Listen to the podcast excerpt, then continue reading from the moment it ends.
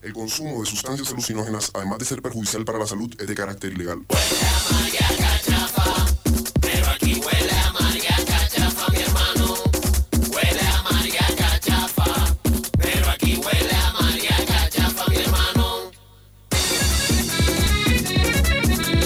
Bueno, entonces, si huele a María Cachafa, ¿qué sucede? ¿Cómo les va, Lore, Diana? ¿Cómo va ese mix? Hola chicos, ¿cómo están? Buen día. ¿Cómo va? Chiques, todos. Buen día, buen día. Bueno, Lore, Diana, ¿cómo viene hoy la columna Cana Test? Muy bien, muy bien. Ahí se- nos seguimos en recuperación de nuestras gripes. Creo que está un poco difícil. Nos recuperamos, volvemos. Re- yo recién vacunada ayer nuevamente, Ah, así que ahí claro. estamos, ahí estamos. Bien, bien. Felicitaciones por esa... ¿Cuántas dosis será? ¿Tercera, cuarta, primera? la tercera. Bien, bien. Vamos por la cuarta, después por la quinta, por la sexta. Vamos por la cuarta. Vamos vamos. por todo, por la chiques. cuarta, vamos, Vamos por todo. Sí, ahora que se anunció que Podemos, nos va a ir llegando por el boti, así que tenemos que divi- división de edades, pero se va a poder, quien quiera hacerlo. Así que iremos una. viendo. Em, Genial. Chicas, eh, ¿cuál es la temática del día de hoy en la columna? Bueno, primero sean bienvenidos a esta su columna Canates, testeando la realidad del cannabis una vez más. Y hoy vamos a estar hablando un poco acerca de cromatografías. Sí, estuvimos hablando un poco de la legislación, Hmm. eh, de este nuevo panorama que se empieza a abrir. Y bueno, vamos a hablar un poco de algunas cositas que nos van a ir pidiendo para aquellos que están pensando en la vía de la profesionalización de esas producciones que se están haciendo eh, muy entre comillas de forma casera y bueno, y que estamos buscando darles como una vueltita para que podamos entrar un poco más en el mercado. Entonces, para esto hay algo muy importante que nos piden y es que podamos declarar fehacientemente el contenido de los aceites de cannabis o de cualquier tipo de derivado que vayamos a elaborar. Entonces, para poder lograr esto, lo que tenemos son las cromatografías, que es una metodología que nos permite observar los componentes de la planta. Está bien, yo no sé absolutamente nada de biología. Yo menos, me la O sea, llevaba. Sí, yo no, porque tenía un profesor genial, pero no sé nada. Así que me gustaría, si tienen una idea más específica de lo que es una cromatina, eh, para saber también un poco qué me tengo que fijar y qué no, eh, yo, productor independiente, supuesto. Claro. Mira, la cromatografía es una técnica de análisis químico que nos va a permitir conocer el contenido de los cannabinoides presentes en la planta. Es Bien. como lo más importante que tenemos, que tenemos que saber. Es una técnica que se viene utilizando hace muchísimo para diferentes productos naturales, pero que en este caso puntual nos va a permitir cuantificar el contenido de THC, de CBD, de C- de- del CBD ácido, del THC ácido, que es importante cuando en la legislación actualmente nos dicen que el porcentaje de THC que debemos tener en los productos es menor al 0,3%. Mm. Entonces ahí ya viene esto de buscar, bueno, voy a analizar mi planta, voy a analizar mi aceite para ver si entro dentro de la legislación y estoy trabajando con una cepa que tiene ese porcentaje. 0,3, Eso es lo que- perdón, 0,3 es poco, mucho. ¿Qué les parece esa cantidad? Es poquísimo. Es muy poco, es muy poco. A mí dame más THC. Claro. Ok, ok, ok. Para tenerlo en cuenta, para ir sabiendo. Claro, sí, no pensar que el, todo el resto tiene que ser de CBD, así que básicamente nos están pidiendo que trabajemos con cáñamo. Hmm. La planta por lo general da una mezcla de estos cannabinoides, pero hay ciertas especies eh, eh, genéticas como la del cáñamo que da un porcentaje muy alto, el 99% de, de- de CBD. Es básicamente lo que nos pediría la legislación. Entonces, si queremos estar dentro de la ley, tenemos que hacer este tipo de análisis que nos permitan conocer finalmente el contenido de cannabinoides. Hmm. Básicamente, vamos a decirlo de una forma más amigable, una cromatografía es un estudio de sangre de la planta. Vamos a ver cómo Muy- están sus niveles. Muy claro ahí ya. Claro, Glóbulos claro. rojos, THC, lo mismo. Claro, tal cual. Muy importante, sí, sí. entonces vamos a medirlo ahora. Dentro del mundo de las cromatografías hay varios tipos de cromatografías Mm. dependiendo del producto natural que nosotros quera- queramos observar, ¿no? Específicamente para diferentes tipos de moléculas, pues va a ser más óptima una u otra técnica. Y bueno, y un poco vamos a charlar de esas técnicas. Quizás sea un poco denso, pero nos parece que es información súper importante en la etapa en la que estamos entrando. Y además que hay mucha gente que hace cromatografías y por ahí no sabe cómo interpretarla, o bueno, es lo mismo que cuando nos dan un examen de laboratorio y te dicen, bueno, toma el examen, y uno dice, bueno, ¿qué es esto? Claro. Ah, Sí, claro. y- sí. Entonces, bueno, un poco nosotras digamos que seríamos el médico que interpreta el, el resultado, bueno, entonces hablarles un poco de esos tipos de, de cromatografía. Por ahí Mm. cuando van al laboratorio les van a entregar el resultado y en la parte superior siempre van a encontrar el tipo de técnica que se utilizó. Y ahí es importante saber, por qué sería importante conocer, ¿no? Digamos, o sea, o por qué existen varios tipos, ¿Qué es la- cuál es la diferencia, es lo principal que tenemos que saber. Primero hay una diferencia de costos que va también muy de la mano que el tipo de análisis. Hoy por hoy las cromatografías eh, pueden estar, están oscilando entre los 6 mil y los 9 mil pesos según el tipo de técnica que, se va utilizando. Esto también nos parece, o sea, si bien Argentina es un país que dentro de todo, digamos, eh, tiene una red de laboratorios públicos que facilita que la población pueda acercarse a analizar su aceite, que alguien Bien. que lo compró o el productor, o, existen estas posibilidades que en otros países no, no ocurre. Y esto es algo que también tenemos que, que valorar. Sin embargo, eh, Bien, no está de más decir que los costos son elevados si tú tienes producción de diferentes cepas y quieres analizar diferentes lotes de aceite, termina haciéndose como un poco eh, costoso también. Mm, Entonces, bueno, y, y los costos van de la mano con el tipo de técnica que se utiliza. Entonces, cuando tú quieres conocer la cantidad de cannabinoides ácidos, tienes que recurrir a una técnica que es cromatografía líquida, que no va a tener nada de calor dentro de su, dentro de su metodología. Existe otra técnica que es la cromatografía gaseosa. Bueno, que ahí, como- ahí yo meto la cuchara. Bueno, dale, dale. Aclaración, A ver qué pasa. Aclaración. Subtítulo. Bueno, cuando nosotros eh, tenemos la planta así verdecita, recién la cortamos, el THC nosotros lo vamos a encontrar previamente como THCA, o sea, tiene una forma ácida, que no nos vamos a enredar mucho, pero básicamente lo que sucede es que cuando le aplicamos temperatura, cuando queremos fumarnos un churrito, entonces lo que hacemos es descarboxilar, se llama.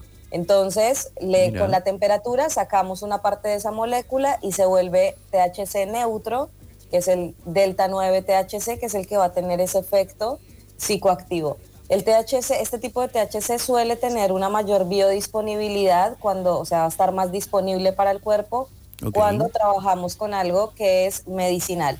Entonces, bueno, tenemos que observar, por ejemplo, cuando somos productores, qué teníamos en la flor, qué pasó con eso, si aplicamos bien las temperaturas y si quedó bien la extracción, ¿sí?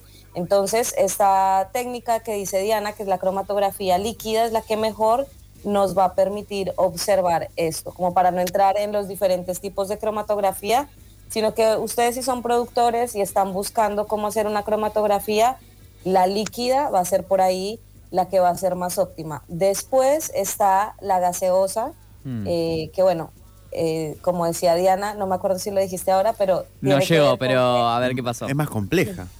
Es más completa, es más, es más compleja, no sé si más completa, Claro, más compleja, Pero más bueno, compleja. Sí, sí, sí. más sí, sí. compleja de cierta manera, porque tiene que ver con eh, trabajar con gases, ¿no, Diana? Sí, sí, esta cromatografía, la, como su nombre lo dice, al trabajar con gases utiliza temperatura. Entonces, esto que está, podíamos ver por la otra técnica, que son los cannabinoides ácidos, en este caso no lo vamos a poder ver porque ya aplica una temperatura tal que descarboxila todo y los resultados que se van a obtener son de cannabinoides totales. Entonces ahí hay como una, una diferencia, digamos, entre las dos técnicas y eso hace el costo, ¿no? Porque no te va a identificar la misma cantidad de componentes. Diana, Lore, bueno, ustedes están comentando que esto eh, conlleva un costo, ¿no? Que, que- que- que decían que era un costo elevado estos estudios. Em, más o menos, ¿en qué rangos estamos manejando aproximadamente? Y lo que les comentaba anteriormente, estamos trabajando entre un rango entre estas técnicas así analíticas que se hacen en, en labora- en- en laboratorios, eh, están entre los 6 mil y los 8 mil, 10 mil Mm, pesos, según el tipo de técnica. Pero, Pero, ahí viene Lore. Vino Canatest, vino Canatest a salvarnos las papas. Nosotras Gracias, Canatest. pensamos una metodología eh, y readaptamos un método de cromatografía líquida en capa fina que se utilizaba previamente antes de que existiera la maquinita y lo readaptamos para los cannabinoides y creamos un kit móvil para identificar y cuantificar cannabinoides, creación argentina, lo puedes llevar a tu casa, a tu cultivo, a cualquier Muy lado. bien. Y en 45 minutos conocer que la identidad de tu planta, ¿sí? Además de eso van a tener una asesoría para que justamente empecemos a romper un poco esto y podamos empezar a crecer como productores y empezar a entender qué es lo que está pasando en la industria y con qué es lo que estamos trabajando. Así que quédense tranquilos que con Canates va a ser un costo mucho más económico y más accesible. Muy bueno, Canatest. Sí, ¿y cada cuánto recomiendan hacer este estudio? Perdón si es reiterar, pero también para tener en cuenta, eh, cada vez que tengas una planta, con todas, tal vez con alguna, depende cuál, Claro. en qué Sí, momento sí. y cuándo. Buena pregunta. Bueno, hay varios momentos donde podría llegar a hacerse la cromatografía porque lo que nosotros estamos buscando es generar repetitividad en ese producto. Mm. Que yo haga un producto hoy y que lo vuelva a hacer en un año y que intentemos que esté dentro de los mismos rangos porque estamos pensando que estamos elaborando un medicamento. Entonces, eh, lo ideal es hacer una cromatografía de las flores, después una cromatografía de la extracción y del producto final. Ahora, si yo tengo un cultivo, no sé, de 40 plantas, vamos a hacer un ejemplo, em, pues no voy a cromatografiar las 40 plantas, sino que lo que hacemos es una estadística de cultivo que es para muestrear algunas eh, plantas y así saber cuánto en regla general, digamos, tendríamos en ese cultivo para ir haciendo como un seguimiento, ¿sí? Mm, buenísimo. Muy bien, muy bien. Sería como el, el ideal, digamos. Genial. Eh, Cromatografía, entonces. sí, Bien. Cromatografía, súper importante para poder buscar calidad. Claro, un proceso importante que es para adaptarnos también a los parámetros que, que- que se imponen y que es necesario a la hora de saber, bueno, que ante qué tipo de planta estamos parados. Entonces, eh, estoy resumiendo así a grosso modo como para quedarme con eso y para que el oyente también lo, lo retenga. Estoy, estoy en lo correcto. ¿lo aprueban chicas? Correcto, ¿Aprobó la evaluación? Aprobé, Excelente, aprueba. aprobé el canaquiz. Si hay Bien. canatest, hay canaquiz también. Me Bien. gusta. Me gusta, por ahí, chiques. Sí, sí, sí. Vamos a ir con las preguntitas. Sí, Toto. No, no, no, yo me quedé más que nada. Bueno, está bien, me parecía perfecto eh, tener en cuenta en cada cuánto y con y en qué parámetros. Sí. Eh, y un poco lo que me pasa también es como, bueno, se regula la producción. ¿Hay una exigencia porque se suba el 0,3 o, por ejemplo, porque se suba la posibilidad de poder realizar los test? eh, o, bueno, eh, así como está, prefieren mantenerse. No, que suba el, el valor, dices. No, que suba el 0,3 Ah, la de- cantidad. la cantidad o esto, eh, si pueden hacer más eh, test en menos tiempo, demás, demás cosas. O sea, en cuanto a la cantidad de CBD y de THC, lo ideal, o sea, Mm. y esto ya es una opinión muy personal, Ok. pero y también está basada en lo que, digamos, hemos acumulado de, de por ahí de conocimiento y de experiencia también acompañando pacientes. Siento que el THC tiene muchísimo potencial Mm, y que hay cierto interés en las legislaciones también, quizás por desconoci- desconocimiento o no tanto, donde los productos que se están imponiendo son productos de CBD que tienen un alcance para algunas terapias, pero hay para otras cosas que no. Si yo tengo una persona con picos de dolor donde necesito generar analgesia, bueno, voy a necesitar algo que tenga por ahí algo más de THC y empezar por ahí a perderle un poquito el miedo a este efecto psicoactivo. Y yo siempre hago esta pregunta, como vos preferís tener a un familiar que está enfermo, dopado por un medicamento, o lo quieres ver reírse un ratito porque se fumó una sequita y encima no tiene dolor. Entonces ahí empezamos como a hacer una reflexión que la tiro Claro. y la próxima podemos hablar de esto si quieren, del efecto psicoactivo de, de Me cannabis. gusta, me gusta eso y me, me- me- me dejan comentar un cachito más. Eh, me gusta esta reflexión que haces porque es una de las principales eh, estigmas y etiquetas que tiene el, el- el cannabis en su uso medicinal. Y también quiero resaltar esto del canatest que, que ustedes están ofreciendo. Eh, a- de modalidad económica, ahí eh, me gustaría que repitan eso para el oyente, porque me parece información súper útil, Toto. Un móvil. Claro, un, un, un canamóvil, ¿cómo, cómo es? Claro. A ver, para repetir brevemente. bueno. claro. El canapatrullero. A ver. móvil. Eh, es una cajita muy chiquitita que se pueden meter a nuestro Instagram, que Sí, sí. es canates-latam, para que chusmeen cómo es la cajita. Y allí van a tener como unos reactivos con los cuales vamos a hacer un procedimiento químico que Bien. nos va a permitir ver en una plaquita los cannabinoides. Es como esos jueguitos de química que nos daban cuando éramos chiquitos. No sé si Claro, eso algo quería así. saber cómo era. Ahí va. Muy bien. Claro, es algo así, como que vamos jugando, hacemos una videollamada por Zoom, nosotras les decimos cómo jugar, eh, les damos las reglas y ahí Muy bien, muy arrancamos bien. a hacer el Interesante, interesante. Sí, sí. Bueno, chicas, muchísimas gracias por pasar esta mañana. ¿Alguna última cosa que quieran aclarar?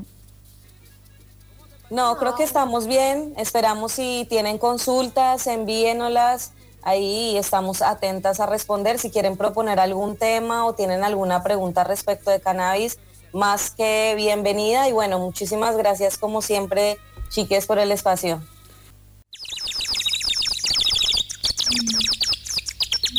¿Madrugaste o seguiste de largo? No te pases, acá no estamos para juzgar. Pasadas por alto, tu cuota diaria de empatía.